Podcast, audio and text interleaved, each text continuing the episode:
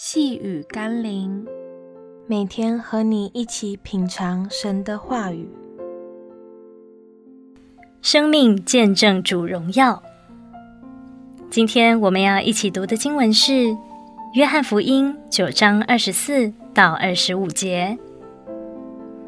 所以法利赛人第二次叫了那从前瞎眼的人来，对他说：“你该将荣耀归给上帝。”我们知道这人是个罪人。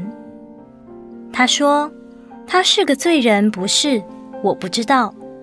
有一件事我知道：从前我是瞎眼的，如今能看见了。”假属灵的人往往会把话说得很属灵，却处处定人的罪，挑出人的毛病，也总是看别人不顺眼，不属灵。但真属灵的人，并不会论断他人如何，只在乎自己是否蒙神的悦纳，能否见证神的荣耀。一个人之所以追求属灵，是为了要帮助那些软弱的人刚强，让那些不属灵的有所成长。那些法利赛人非但不能医治、帮助那生来瞎眼的。也无法帮助他更多的认识神、经历神，却大言不惭地批判耶稣，也论断瞎子，更加凸显了自己的生命有问题，而且离神遥远。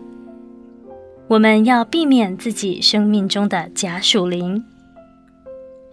让我们一起来祷告，感谢耶稣，让我可以像那瞎眼的一般。经历你的奇异恩典，前我失丧，今被寻回，瞎眼今得看见。或许我说不出多少属灵的大道理，但愿我的生命就是你身份、大能、荣耀的最好见证。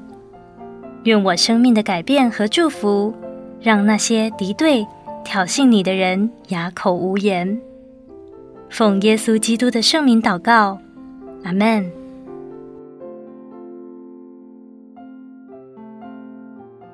细雨甘霖，我们明天见喽。